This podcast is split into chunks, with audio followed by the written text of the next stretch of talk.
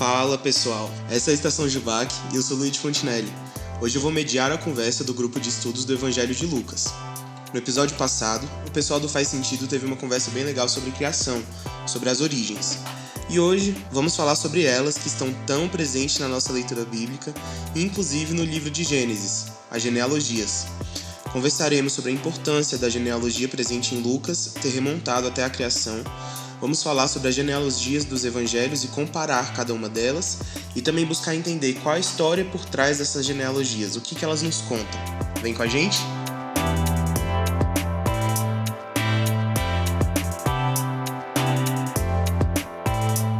E hoje estou aqui com algumas pessoas muito queridas que fazem parte da, da juventude também e que participaram do grupo de estudo.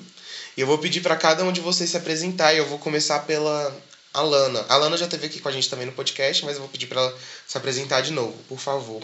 É isso aí, galera. Sou a Alana. Estou aqui com vocês novamente para a gente conversar um pouco mais sobre o Evangelho de Lucas, sobre a genealogia, como o Luiz falou. E eu, eu participei do, do, do, do estudo junto com os outros convidados e vai ser uma honra estar aqui com vocês novamente para a gente conversar mais um pouco sobre isso. Valeu, Alana. E agora eu passo a palavra pro João Gabriel, que também está aqui com a gente. E galera, é, eu sou o João Gabriel.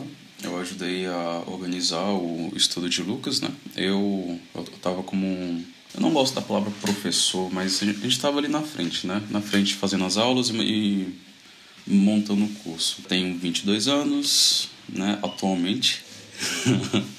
sou estudante de medicina, não sou especialista em teologia, não, não faço seminário, quem sabe um dia.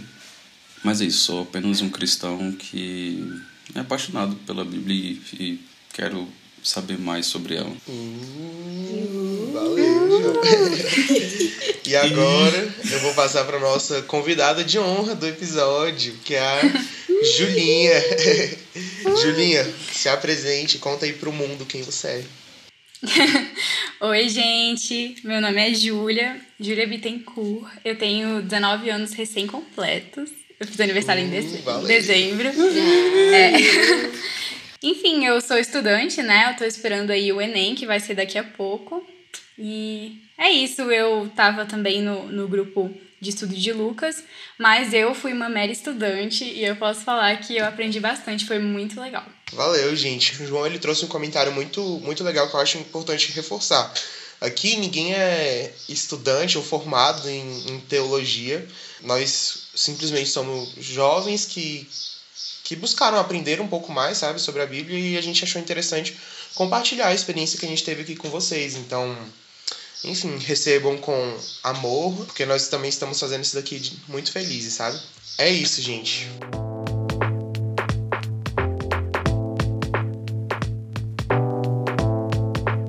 Antes da gente começar, só fazer uma, uma introdução ao assunto de genealogia, né? No contexto de Novo Testamento.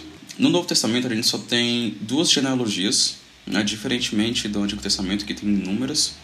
E no Novo Testamento esse, essas duas ge- genealogias estão localizadas no livro de Mateus e no livro de Lucas, né? A gente pode chamar a genealogia que está em Lucas de genealogia lucana, né? A genealogia de Mateus, genealogia de Mateus. Nisso, a genealogia lu- lucana, ela está localizada ali em Lucas 3, do versículo 23 ao versículo 28. E Mateus está no versículo, no capítulo 1 de Mateus, versículo 1 ao versículo 17. É importante a gente ter uma noção também, é, quando a gente for começar a falar dessas diferenças, das intenções e das particularidades de cada autor, para a gente também entender como que essas diferenças, né, diferença da, da intenção, diferença de contexto, reflete ali na hora da escrita da, da genealogia. É, eu puxo o gancho aí, é porque cada evangelista ele teve um propósito ali, né, com, com, com o evangelho dele.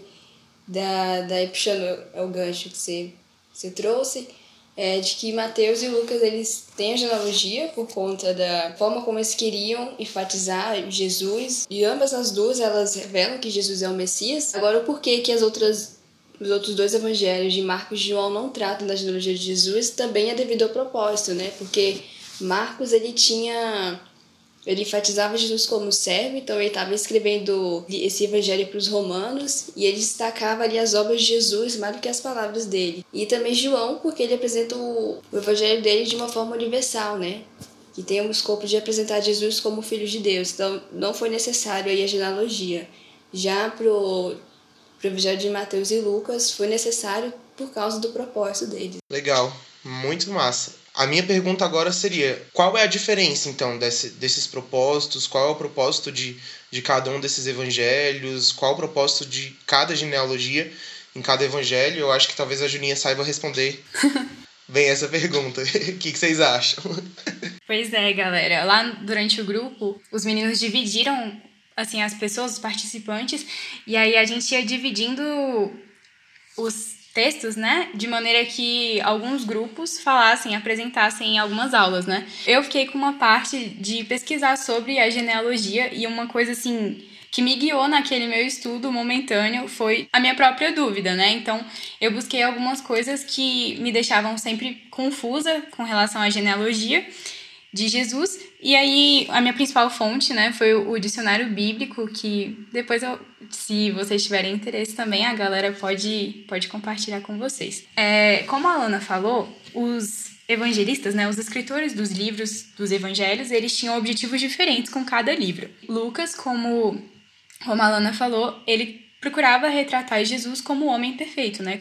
E Mateus queria retratar Jesus como o Messias, tipo, como o leão, como o filho da promessa. E por isso, a gente tem muitas diferenças entre essas duas genealogias. Tem uma parte delas que é realmente bem semelhante, que é de Davi até Abraão. Só que de Davi até Jesus, cara, quase tudo é diferente. Só tem um nome que é igual, que é de um cara chamado Zorobabel. O pai dele também é igual, então Zorobabel, filho de Salatiel, tipo, são duas, dois pontos que são iguais, né? Que são congruentes ali nas duas genealogias. Foi mal, galera. Mas, enfim, as diferenças elas se dão basicamente pelo, pelo objetivo do, do escritor, né? Então, Lucas ele era um gentio, então o objetivo dele era falar com essas pessoas diretamente e por isso ele resolveu fazer uma genealogia que remontasse até Adão e assim até Deus, né? Que foi é, que criou Adão. E enquanto isso, Mateus ele resolveu ter como ponto de partida Abraão, para falar diretamente com os judeus, que eram público-alvo desse evangelho. E aí a gente tem algumas, algumas diferenças né, entre essas genealogias. A principal é que, bom, a de Lucas ela começa de Jesus e vai falando: Jesus foi filho de José, que foi filho de Eli, e vai, tipo, citando os filhos, né? Então é uma linhagem de filhos. Enquanto isso, Mateus tem uma linhagem de pais. Ele começa de Abraão e vai. Abraão foi pai de Isaac, que foi pai de Jacó, e assim ele vai até o pai de José, né? Que foi pai de Jesus. E outras diferenças pontuais são alguns nomes que, quando você vai comparar as duas genealogias, você fica, tipo, um pouco chocado, né? Porque, tipo, nossa, como que essa pessoa foi filha de, de um homem, assim, nessa genealogia aqui em Lucas, e na genealogia de Mateus ela foi filha de outra pessoa, né? Então, tudo isso também tem a ver com o motivo de cada genealogia. Então, algumas outras diferenças pontuais que a gente tem é, tipo, olhando e comparando objetivamente a, o que está escrito em cada genealogia, né? Além da ordem da genealogia, né, de serem linhagens de filhos ou de pais, a gente tem umas outras diferenças que são bem objetivas e bem visíveis, né? Que é, Mateus, ele tipo, citou pessoas realmente diferentes do que Lucas citou. Então, um exemplo disso é que na genealogia de Lucas, a gente tem que o filho de Davi que vai seguir a genealogia até Jesus é Natan. Enquanto isso, na genealogia de Mateus, o filho que vai suceder Davi é Salomão. O dicionário bíblico ele também traz isso como uma característica, né, de que Mateus ele foi muito mais para o lado da sucessão. Por isso, muitas vezes, um homem que está na genealogia de Mateus vai ser seguido por seu sobrinho ou pelo seu neto, porque ele foi mais por esse lado da sucessão da família, né, de quem tomaria o legado da família. Enquanto Lucas, por ser um médico e tal, foi mais nessa vibe biológica de, de tentar ver mesmo quem era filho biológico de quem aí na história. Isso leva a uma outra diferença, que, que são os pais quem, quem veio antes de José, pai de Jesus. Então, em Lucas, a gente tem que o pai de José é um homem chamado Eli, enquanto em Mateus a gente tem que o pai de José é um homem chamado Jacó. E aí tem umas teorias, né? Os estudiosos eles explicam pra gente que Lucas, por estar tá procurando uma linhagem mais biológica, conseguiu chegar até o pai de José, que era Eli. Só que Mateus, como eu já tinha falado, né, ele estava tentando buscar mais uma, uma sucessão mesmo, sabe, de família. Então, chegou um ponto na genealogia que ele estava reconstruindo que ele encontrou com esse homem Jacó, assim, e aí ele foi tentar procurar os descendentes dele.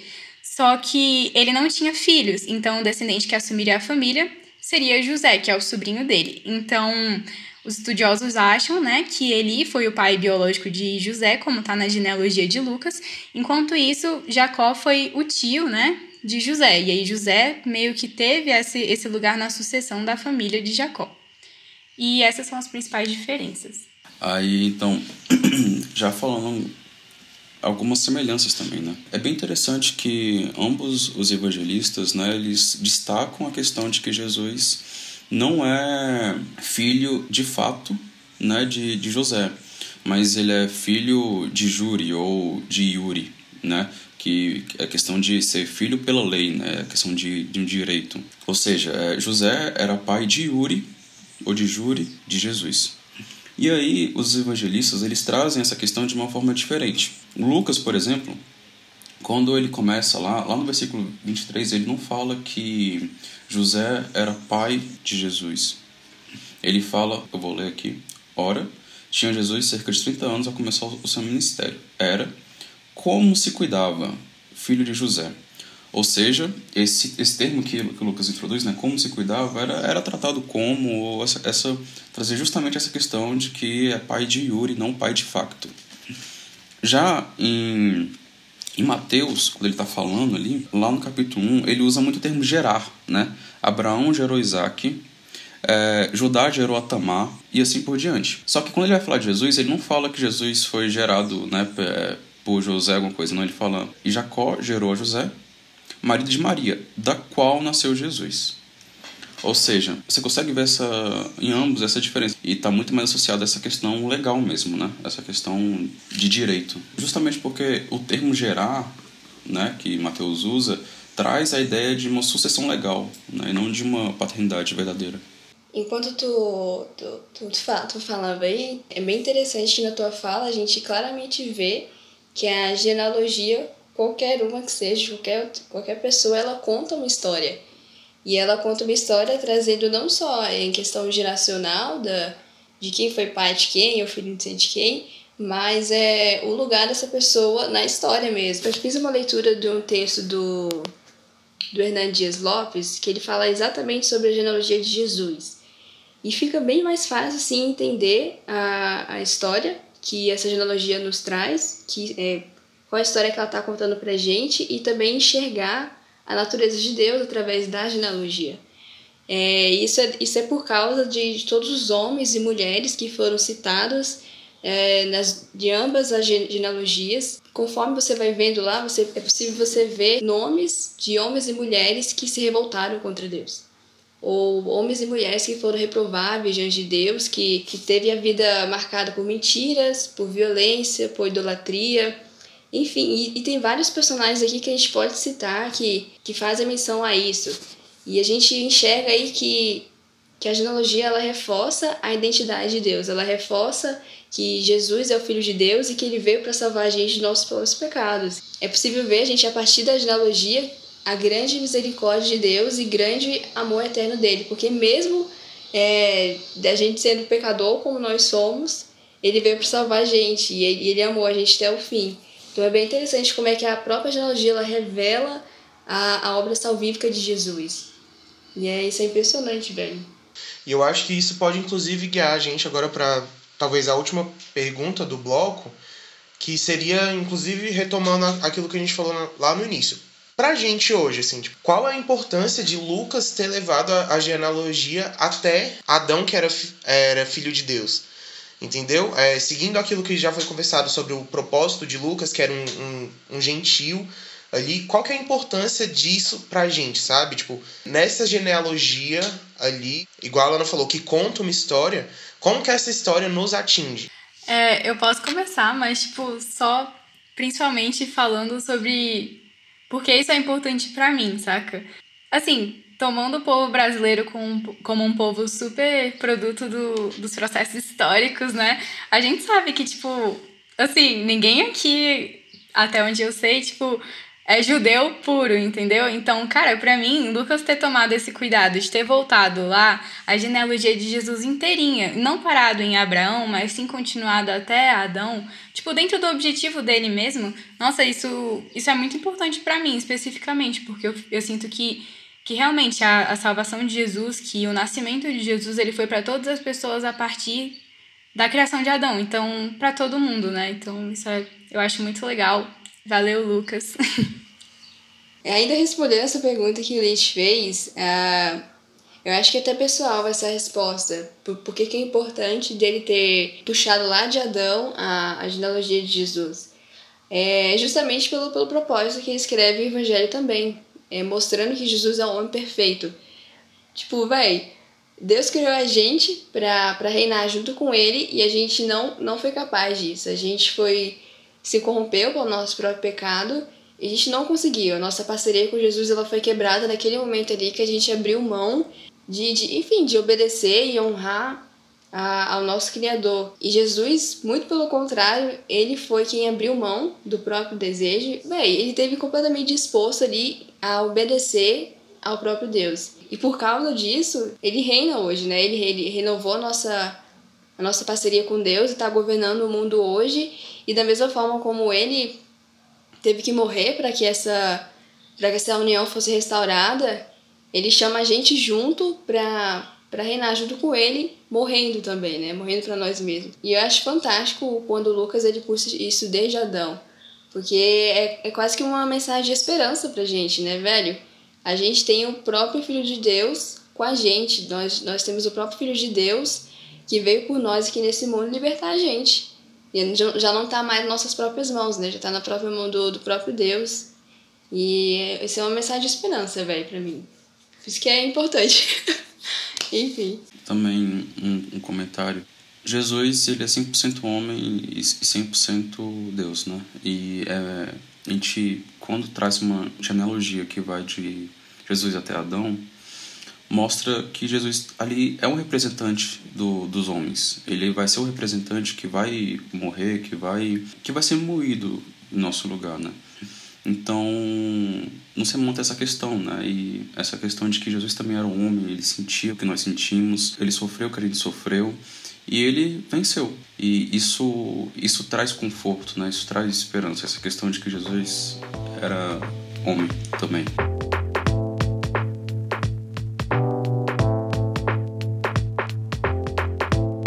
eu gostei muito quando, quando o pessoal trouxe a questão da, da história contada pela, pelas genealogias, né? E ainda entendendo né, as questões da genealogia de Mateus e a genealogia de Lucas, acho que agora seria interessante a gente comentar um pouco sobre Adão enquanto esse homem que foi criado e Jesus enquanto esse homem que foi gerado, né? O filho do homem, na verdade. Então, e a, até entendendo as questões relacionadas à velha aliança e nova aliança. Então, acho que o João vai ter alguns comentários assim nesse sentido e João, você pode trazer pra gente? Uhum. Então, a gente, a gente pode começar a de raciocínio através do seguinte, é, sabemos que as genealogias, elas contam histórias, né? Elas não estão lá por acaso, né? Elas contam história de famílias, contam histórias de reinos, enfim. E de forma semelhante, né, as genealogias do Novo Testamento também contam histórias. Né? E que histórias são essas? Mateus, ele, tava, ele fazia parte de uma sociedade judaico-cristã né, de fala grega. E então, quando ele escreveu, ele tinha esse público-alvo. Né? Era extremamente importante na igreja primitiva é, fazer essa distinção entre o que, que era o judaísmo e o que, que era o cristianismo. Né? Tanto que tinham grupos judaizantes né, que tentavam trazer coisas, é, ritos, é, para a igreja. Então, é, ele queria conversar com, com essas pessoas. Ele estava numa cidade que ele tinha que usar a linguagem delas. Ele cita muito o Antigo Testamento, fazendo referência né, à Antiga Aliança. Por exemplo, um exemplo. Na genealogia, no primeiro versículo, ele usa uma linguagem que reflete a linguagem de Gênesis, quando ele coloca livro da genealogia de Jesus Cristo, filho de Davi, filho de Abraão. Isso é um, é um termo que faz referência ao, ao livro de Gênesis. E aí ele começa. No decorrer do livro de Mateus, o que ele faz? Ele fica sempre, ele busca argumentar, trazer a lembrança a, ao, ao público-alvo de coisas que foram faladas na velha aliança, né? E como que elas se encaixam na nova aliança. Então ele, ele faz esse link do Antigo Testamento com o Novo Testamento, mostrando que na verdade é uma história só. Então quando a gente tem uma genealogia que pega pessoas do Novo Testamento e pessoas do Antigo Testamento, é, ali os evangelistas estão mostrando que é uma história só. É uma história, é a história da salvação que está sendo contada ali. Então, quando a gente vai para o Evangelho de Lucas, o Lucas estava querendo também fazer isso, mostrar essa questão, essa questão de como que a nova aliança se relaciona com a antiga aliança, né? Claro que Mateus, pelo contexto, ele acaba fazendo mais isso, né? Justamente porque os seus leitores tinham mais propriedade com o Antigo Testamento, né? Por serem é, judeus, esse tipo de coisa. Olha só o quanto que isso é importante, né? No período patrístico, que foi entre 100 depois de Cristo e 451 depois de Cristo, tiveram várias discussões e uma delas teve um herege chamado Marcion. E ele argumentava que o Deus do Antigo Testamento e o Deus do Velho Testamento eram, do, eram deuses distintos. Opa, aqui é o editor. Queria fazer um parêntese na fala do João. Houve um equívoco aqui numa coisa que ele falou. Ele quis dizer que, de acordo com Massignon, existiam deuses diferentes no Antigo Testamento e no Novo Testamento, tá bom? Voltando. Isso lá, assim, século II, século III, depois de Cristo, né?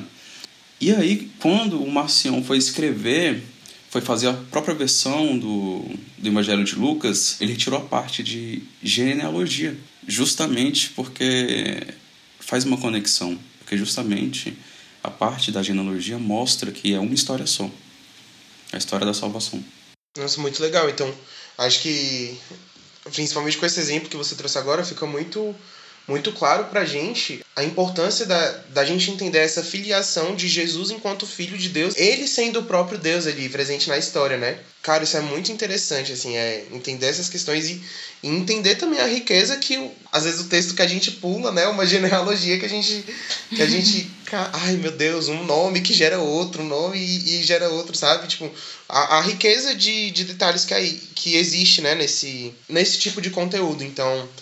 Acho que é, é sempre interessante a gente estar tá tentando se aprofundar nesse sentido. E eu acho que é interessante a gente falar também de Jesus enquanto homem gerado por Deus, né? A gente já falou algumas vezes aqui nesse podcast sobre isso, mas eu acho que é interessante a gente trazer que Adão, ele foi um homem que foi criado por Deus, né? Enquanto Jesus, ele foi gerado por Deus. É bem interessante, né? Porque essa questão de Jesus ser gerado por Deus é muito importante, porque se a gente considera que Jesus não foi gerado, mas foi criado, a gente considera então que ele é uma criatura de Deus e tira essa o aspecto divino dele.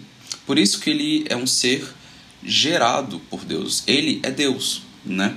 Tanto que no credo de Niceno, né, lá fala e frisa essa questão de que Jesus é um ser gerado. E o credo de Niceno, ele, ele, ele vem em um contexto onde se tinha uma discussão da natureza de Deus. E tinham pessoas né, que argumentavam que Jesus foi criado por Deus. Que Jesus era apenas um homem, que Jesus não estava lá desde o princípio.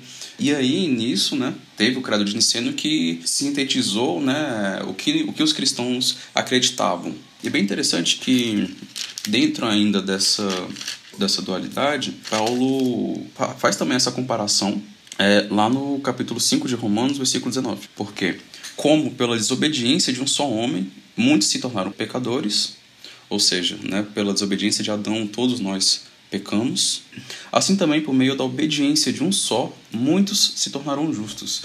E nós temos Jesus, o homem gerado, que trouxe salvação, que morreu no nosso lugar, né, que morreu ali representando toda a raça humana e que pagou o preço que nós nunca iríamos conseguir pagar. Episódios do próximo, dos próximos capítulos.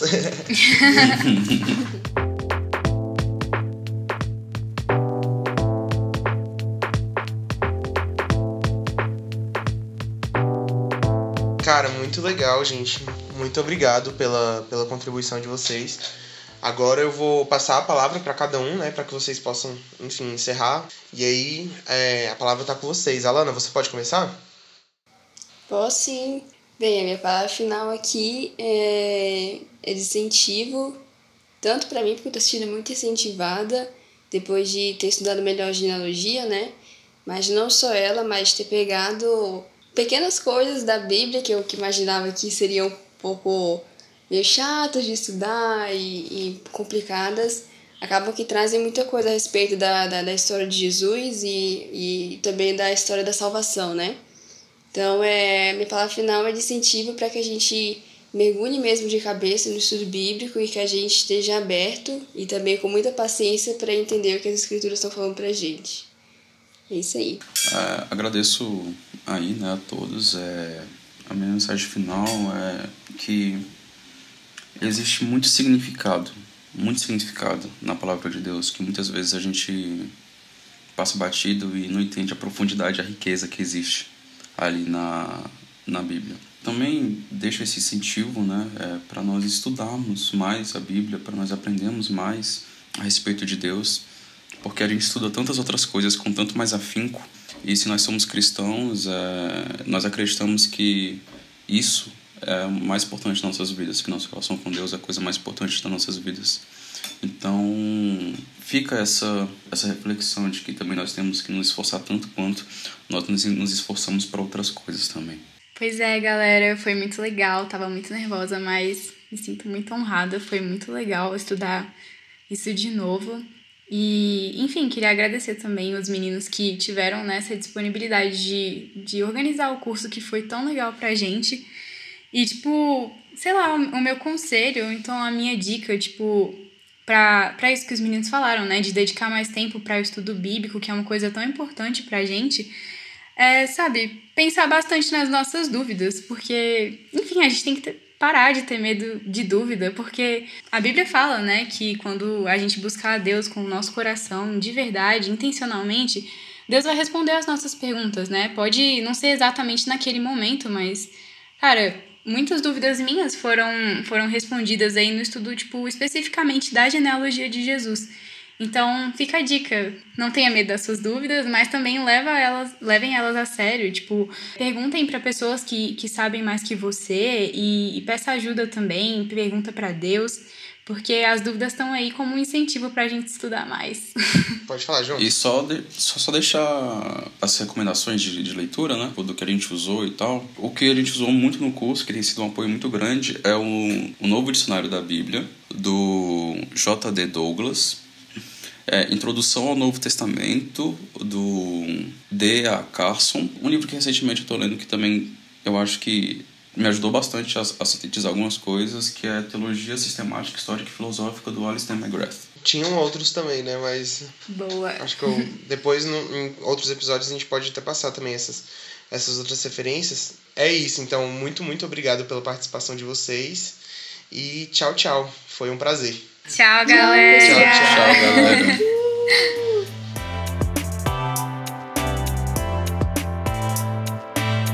Esse foi o nosso episódio de hoje e a gente conversou sobre as intenções de Lucas ao escrever a genealogia de Cristo, fizemos comparações entre as genealogias dos evangelhos e buscamos entender qual a história contada por elas. Falamos também sobre Velha Aliança e Nova Aliança, e assim, convidamos vocês a ficarem ligados no próximo episódio dos nossos amigos do Faz Sentido, que vai ser sobre a queda. Esperamos que vocês tenham curtido e aprendido. Muito obrigado por nos acompanhar até aqui. Não se esqueça de seguir a gente também no nosso Instagram, jubac_ibc, para não perder nada que está acontecendo. Abração e até mais. Tchau, tchau.